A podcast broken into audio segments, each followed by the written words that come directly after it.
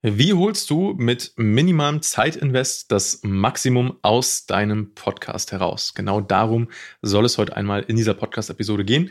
Und mir ist ganz wichtig, diese Folge hier ist besonders interessant für alle Unternehmer, Agenturinhaber und generell äh, für dich, wenn du äh, viel zu tun hast, wenn du gar nicht so viel Zeit hast und äh, wenn du vielleicht schon einen Podcast hast ähm, und nicht weißt, okay, wie viel Zeit kann ich jetzt eigentlich noch dafür investieren? Oder wenn du einen Podcast starten möchtest und dir auch nicht sicher bist, okay, kann ich mir das zeitlich überhaupt leisten, einen Podcast zu starten? Denn die Message dieser Episode soll sein, ja, du kannst. Und äh, wie genau das funktioniert und wie wir dich vielleicht auch dabei unterstützen können, gen genau darum soll es in dieser Folge gehen. Und damit herzlich willkommen zur nächsten Folge Erfolgreich Podcasten. Ich freue mich, dass du hier bist. Mein Name ist Stefan Schimming und lass uns mal direkt reinstarten in das Thema. Also wie kannst du mit minimalem Zeitinvest das Maximum aus deinem Podcast herausholen? Und äh, diese, diese Folge, diese Idee basiert erstmal darauf, dass mich Leute oft fragen, ja, wie viel Zeit brauche ich eigentlich, um jetzt wirklich äh, langfristig ähm, einen Podcast zu betreiben? Ja, also so realistisch betrachtet, wie viel Zeit muss ich denn reinstecken in der Woche, damit das funktioniert? Und die Antwort ist, naja, von bis. Du kannst unglaublich viel Zeit in deinen Podcast stecken. Das mal so vorab. Also, wenn du willst und wenn du die Zeit hast, kannst du da unfassbar viel Zeit reinstecken, weil ähm, genauso wie im, im Business auch, im Geschäft auch, es gibt halt immer irgendwas zu tun. Die Frage ist nur, wie sinnvoll ist es, dass du diese Tätigkeiten tust und dass sie überhaupt getan werden. So. Und das sollte, solltest du dir halt anschauen und überlegen, okay, was macht denn da für dich am meisten Sinn? Und ich bin da ein sehr großer Freund, erstmal zu schauen, was sind denn die, die wertvollsten Tätigkeiten, die auf jeden Fall von dir kommen sollten und was sind vielleicht auch die Tätigkeiten, die die gemacht werden müssen, aber die gar nicht so wertvoll sind, die du also nicht selber machen solltest. Das mal so als Ansatzpunkt. Und ich finde, die Tätigkeit, die am wertvollsten ist und wo du auch am schwierigsten von wegkommst, das heißt, die auf jeden Fall auch bei dir ähm, bleiben sollte, ist das Thema Inhalte. Und das heißt nicht, dass du äh, bei der Inhalt, Inhaltserstellung komplett mit drin sein solltest, aber zumindest bei der Aufnahme. Das heißt, ähm, wenn du einen Business-Podcast äh, startest oder betreibst, dann solltest du natürlich, ähm, wenn du auch das Gesicht von deinem äh, Geschäft, von deinem Business bist, auch das Gesicht beziehungsweise die Stimme von deinem Podcast sein. Das macht schon Sinn, denn du bist halt die Person, ähm, mit der man sich dann identifiziert, mit der sich deine Zielgruppe identifiziert und ähm, die wahrscheinlich auch am besten und am glaubwürdigsten die Inhalte rüberbringen kann. Das heißt, natürlich gibt es Podcasts, gerade wenn wir jetzt so von größeren Unternehmen sprechen, wo dann vielleicht ein, ein externer Moderator oder eine externe Moderatorin ähm, eingekauft wird, die dann halt die, die Inhaltserstellung übernimmt. Aus meiner Erfahrung raus ist es aber so, dass die besten und authentischsten Inhalte immer dann produziert werden, wenn wirklich der, äh, der Unternehmer, der Geschäftsführer oder zumindest eine Person aus dem Unternehmen, die sehr, sehr nah dran ist und die ein sehr hohes Verständnis hat für das Themengebiet, diese Inhalte aufnimmt. Und das sollte so das Ziel sein. Deswegen, das ist so das, ähm, wo ich am meisten Mehrwert sehe und was du am ehesten nicht ähm, delegieren solltest. Das mal so der, der Punkt.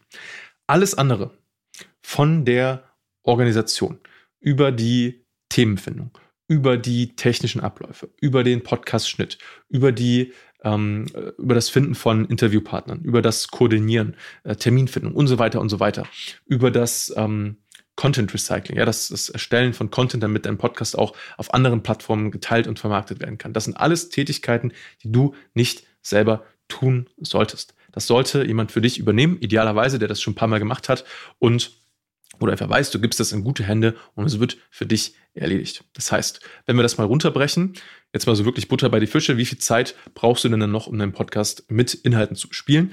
Sagen wir mal, dass du ähm, wirklich konstant eine Folge, eine Podcast-Folge pro Woche rausbringst. Das ist auch immer das, was wir so empfehlen. Und sagen wir mal, äh, dass du vielleicht ein Podcast-Format wählst, das heißt, äh, was sich so abwechselt. Das heißt, eine, in einer Woche gibt es eine Solo-Podcast-Folge von dir und äh, alle zwei Wochen gibt es dann vielleicht ein Interview, wo du jemanden interviewst zum Beispiel äh, Kunden von dir, ne, wo es halt darum geht, was haben, was haben die Kunden von euch erreicht ähm, oder vielleicht auch spannende äh, Personen aus deinem Markt, ne, die halt äh, ihre Expertise teilen. Ähm, und das heißt, von der Länge der Aufnahme her sind wir dann irgendwo zwischen 10 Minuten für eine Solo-Folge bis 20 Minuten äh, bis zu 30 bis 40 Minuten für ein Interview mit ein bisschen Vorbereitung, ein bisschen Nachbereitung. Und so kann man sagen, Pi mal Daumen, dass du, ähm, wenn du die Sachen, äh, also wenn du die Prozesse gut aufgesetzt hast und die wichtigsten Sachen ähm, delegierst an Leute, die das halt professionell für dich ähm, übernehmen können, wie zum Beispiel wir das auch machen für unsere Kunden, dann solltest du nicht mehr als eine Stunde pro Woche brauchen, um deinen Podcast zu betreiben. Und das ist schon relativ großzügig angesetzt. Natürlich, wie gesagt, gibt es noch andere ähm, andere Sachen, die du machen kannst, ne, die auch dafür sorgen, dass dein Podcast weiter wächst. Du kannst zum Beispiel in anderen Podcasts als Interviewgast auftreten, das kommt dann vielleicht auch dazu. Du kannst selber ähm, den Podcast bei dir in einem Netzwerk streuen, äh, an, an äh, andere Unternehmer schicken, da persönlich in den Kontakt treten und so weiter und so weiter, was alles dafür sorgt, dass der Podcast stärker, schneller und besser wächst.